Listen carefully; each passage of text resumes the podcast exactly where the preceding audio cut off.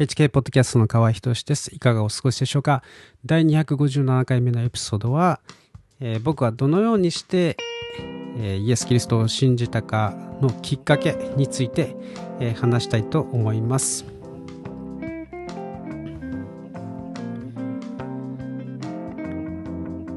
えー、その前にちょっとニュースをですね、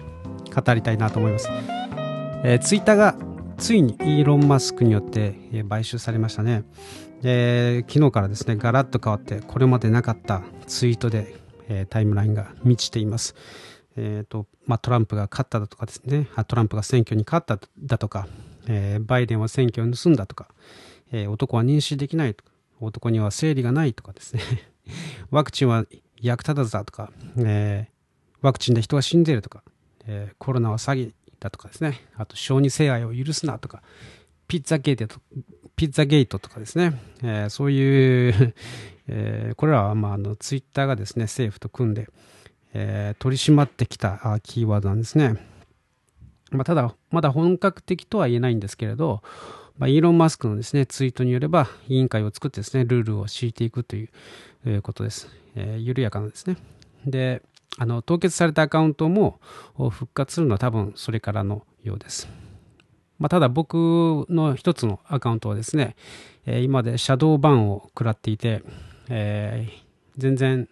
えーまあ、ツイートしてもですね何もこう反映されない、え、人に見てもらえない状態だったんですけれども、えーとまあ、それがですね今解除されてですね。まあでもある人は一旦解除されてまたあ凍結、あとは凍結のシャドーバンされてる、え、という状態の人もいたので、まあ、実際のところどうなっているのかははっきりとは分かりません。はい。とまあですね、こんなことが今ちょっとホットな話題かなと思います。でちょっとお知らせなんですけれども、このポッドキャストのですね、えー、今まで使ってきた5年間ですね、使ってきたサービス会社、あのバズスプラウトっていう会社なんですけれども、それを通して配信してたんですけれども、それをですね、やめて、今、サブスタックに移転しました。で、まあ、それが原因でですね、もしかしたら不具合が出てるかなというですね、心配が今あるわけですけれども、え、まあ、いろんなあの、アプリを通してですね、聞いてくださってると思うので、えーまあ、Spotify とかあ Apple Podcast、Amazon、えー、Music、そして Google Podcast ですね。まあ、そういうものを通して聞いてくださっていた方に、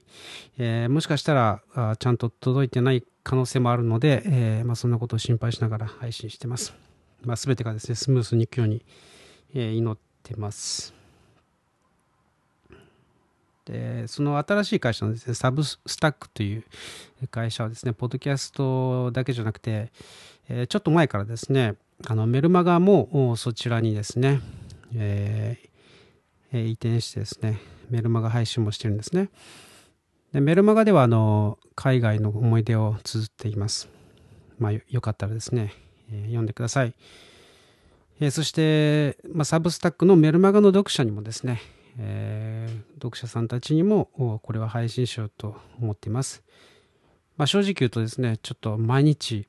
えー、メールマガとブログを更新してるんですけれども、それはちょっとしんどいというのもあって、まあ、一日はですね、まあ、今までやってきたポッドキャスト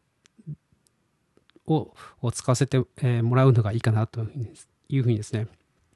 えー、まあ、ちょっと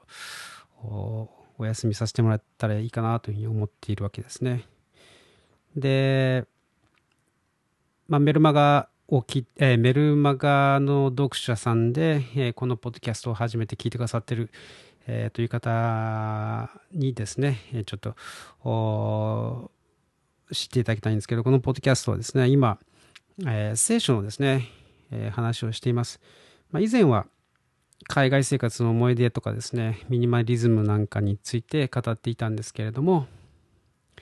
まあ、ただですね、まあ、時間とともに、えー、まあ、5年前、このポッドキャストを始めたんですけれども、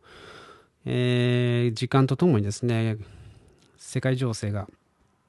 ますます緊迫してですね、え、ストレートに聖書の話をすべきというふうにですね、心に示されたんですね。で自分の信じた、えー、通りにやろうと決意したわけですはいでまあ今日からですねメルマガの読者さんたちにも配信ということでですね。まず僕がクリスチャンになったきっかけ、えー、から話したいと思います。まあですね、えー、皆さん、えーまあ、僕はクリスチャンであるということはですね、まあ、ポッドキャストのリスナーの方もメルマガの読者さんもよくよくご存知だと思いますけれども、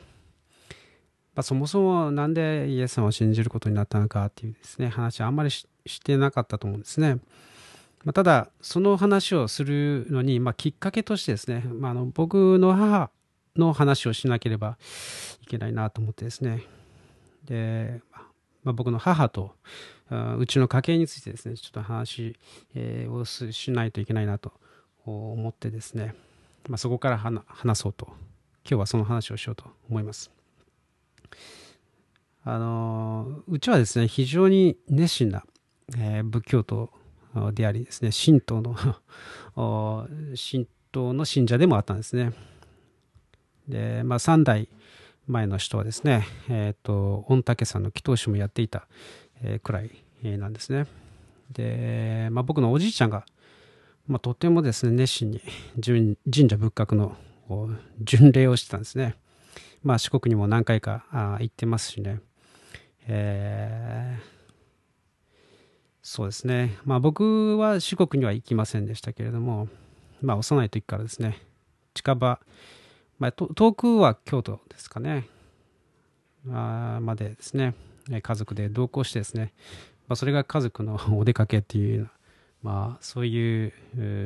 状態だったんですね。でまあ常にお守りをですね首にぶら下げて、えー、そして地蔵を見かけるとですね手を合わせる、えー、そして毎朝毎晩ですね、えー、45分くらい正座してですね、えー、仏壇にお経を唱えるというですねそういう生活をしたんですね。で家族の、まあ、年間のですね行事として一日、えー、般若心経をですね1000回唱えるという。まあみんなでですけどね、はい。えー、1000回唱えるというイベントもしていたくらいなんですね。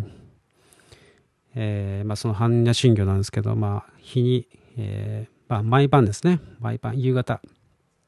まあ、3度唱えるというのが習慣、えー、だったんですね。まあ、それが僕の小学校の低学年から5年生ぐらいまで、えー、そういう、えー、日々でした。毎日毎日、えー、そういう風だったんですね。で、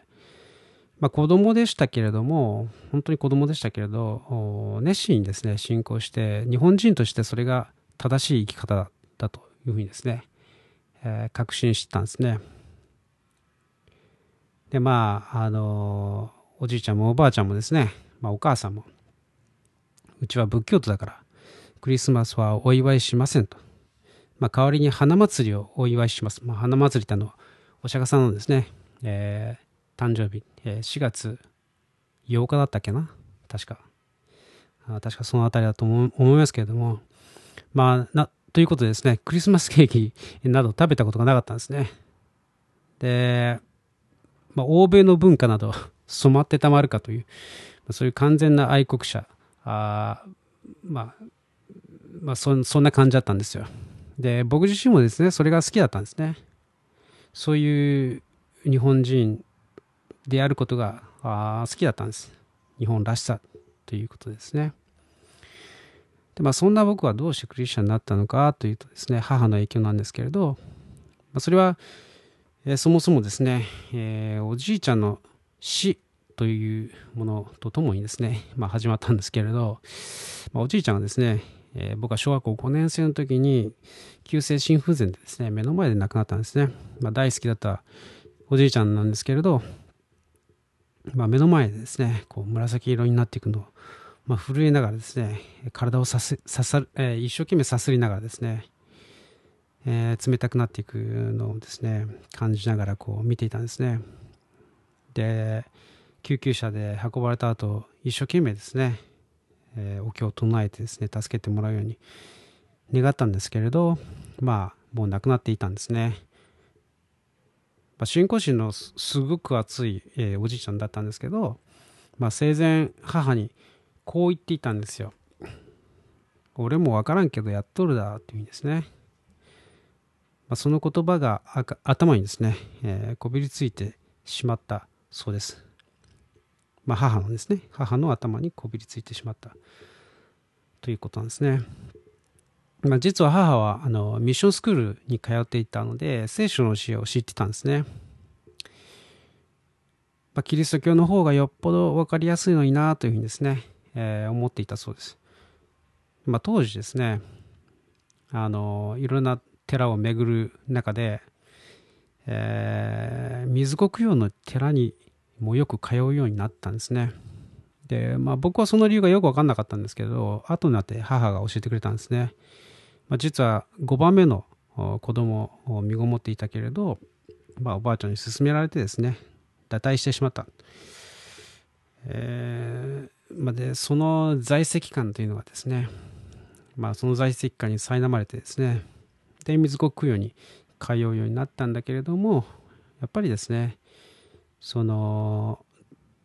在籍感というのはですね、消えない、その苦しさは消えないということだったそうです。で、おじいちゃんもですね、まあ、母、母もですね、えー、よくわからない教えを熱心にやっていて、でも、在籍権は消えないというですね、そういう状態でですね、まあ、聖書の教えの方がしっくりくるなというですね、まあ、ただ、まあ、うちはキリスト教ではないからという、まあ、そういう考えをですね、母は押し殺していたんですね。で、まあ、そんな時に、あの僕の、え、同級生の女の子のですね、お母さんと友達になったんですね。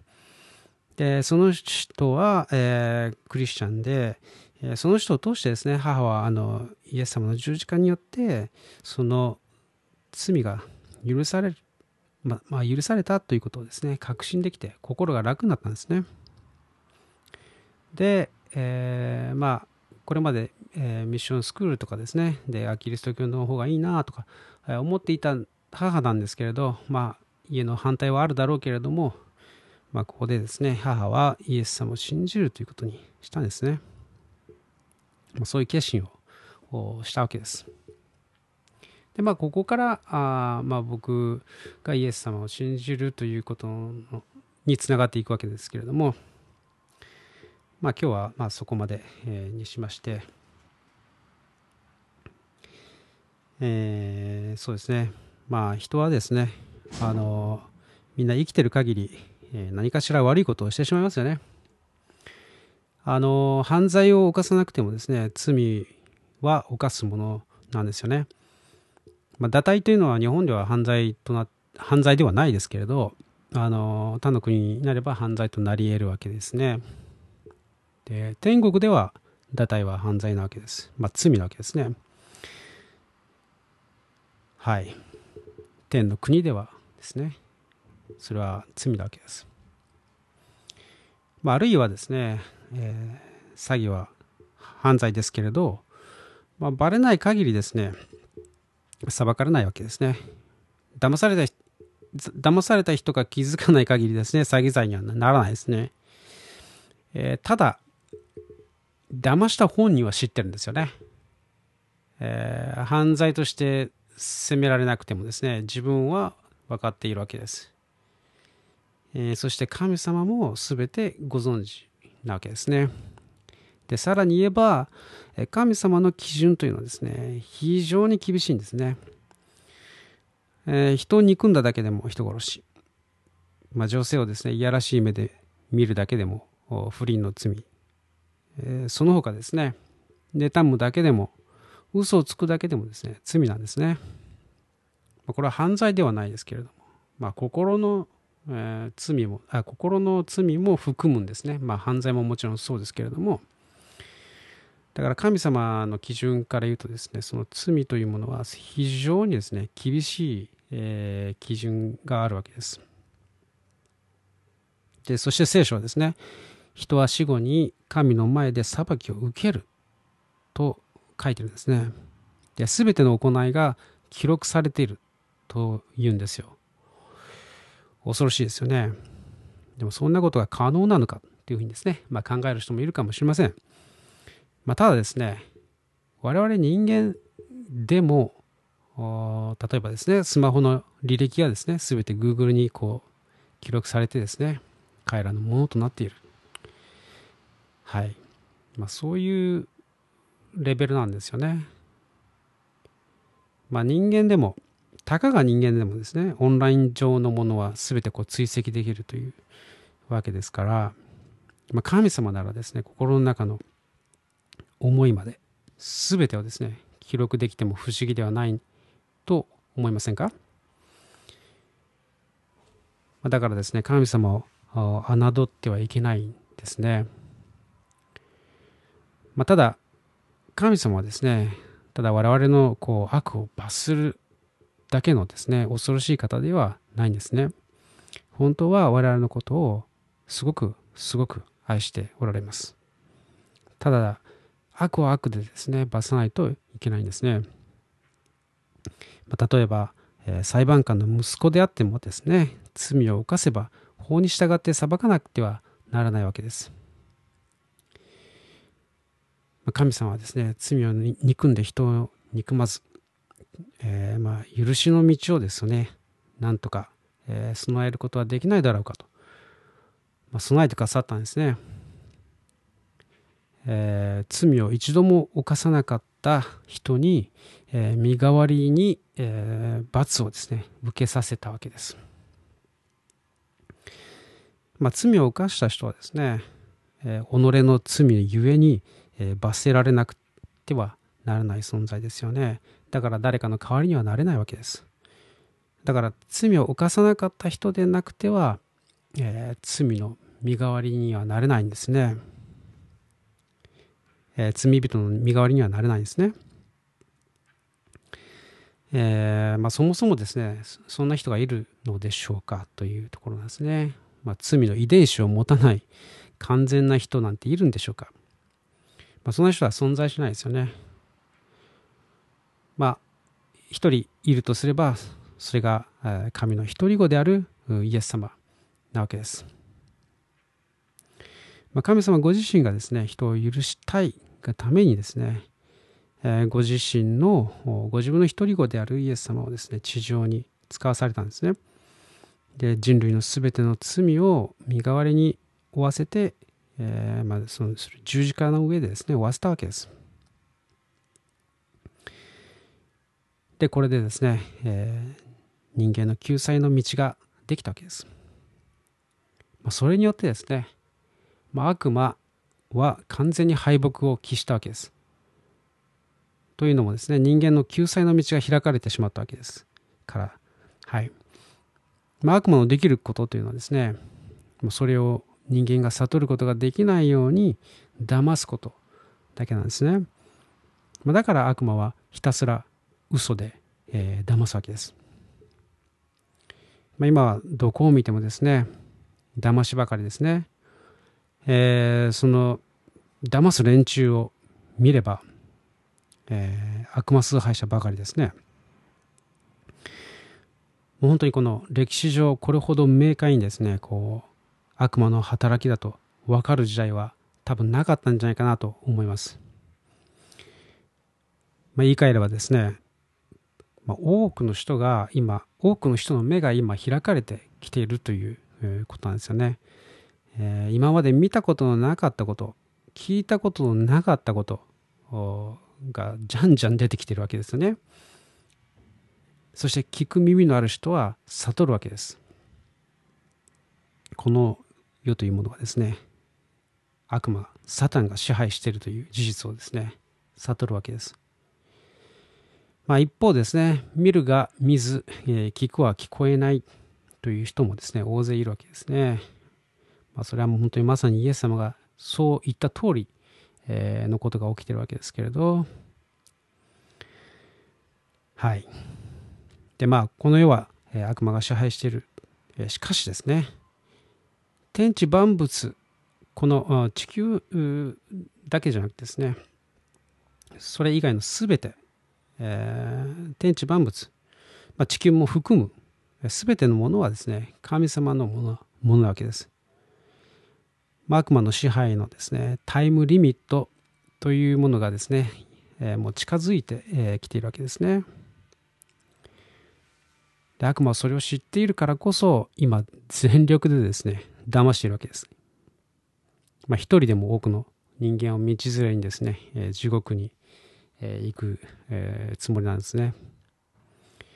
まあ、悪魔が恐れているのはイエス様の名前そして十字架の血というものをですね一番恐れているんですね。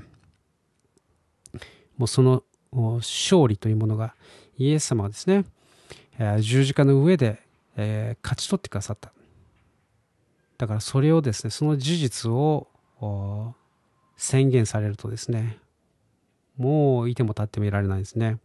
まあ、だからあの、えー、よく教会でですね、悪霊追い出しなんかをするときには、そのことをはっきりと宣言するわけですね。まあ、いずれと時が満ちればですね、悪魔とそれに従った者たちは永遠の地獄にえー、投げ込まれる、えー、そして永遠の火で永遠の炎でですね焼き、えー、焼かれ続けるというふうにですね、まあ、黙示録に書かれてるんですね、まあ、このように聖書にはハッピーエンド、えー、となってるわけです、えーまあ、そのハッピーエンドにですね預かるものというのは神の側に立つものでなければならない、えー、わけですね。666を受けてしまった人はですね、もう地獄行きが確定するわけです。はい。まあ、666をですね、受けなくても、まあ、これまでのですね、えー、罪を、えー、意識している人というのはですね、えー、いると思います。まあ、今はですね、まだ666が始まったわけではないですし、えー、あんまり現実的にですね、こう、え想像することはですね、えー、難しいかもしれません、えー、でもその時を待たずにですね、え、もし、え心にですね、え罪の意識があるとかですね、えいう方がいればぜひですねイエス様の十字架の血、え許しをですね受け取ってみ、えー、てはいかがでしょうか。もしそうするならですね、えー、あなたは神の子供となる特権が与えられると、まあ、聖書はですね約束しているんですね、まあ、非常にシンプルなわけです、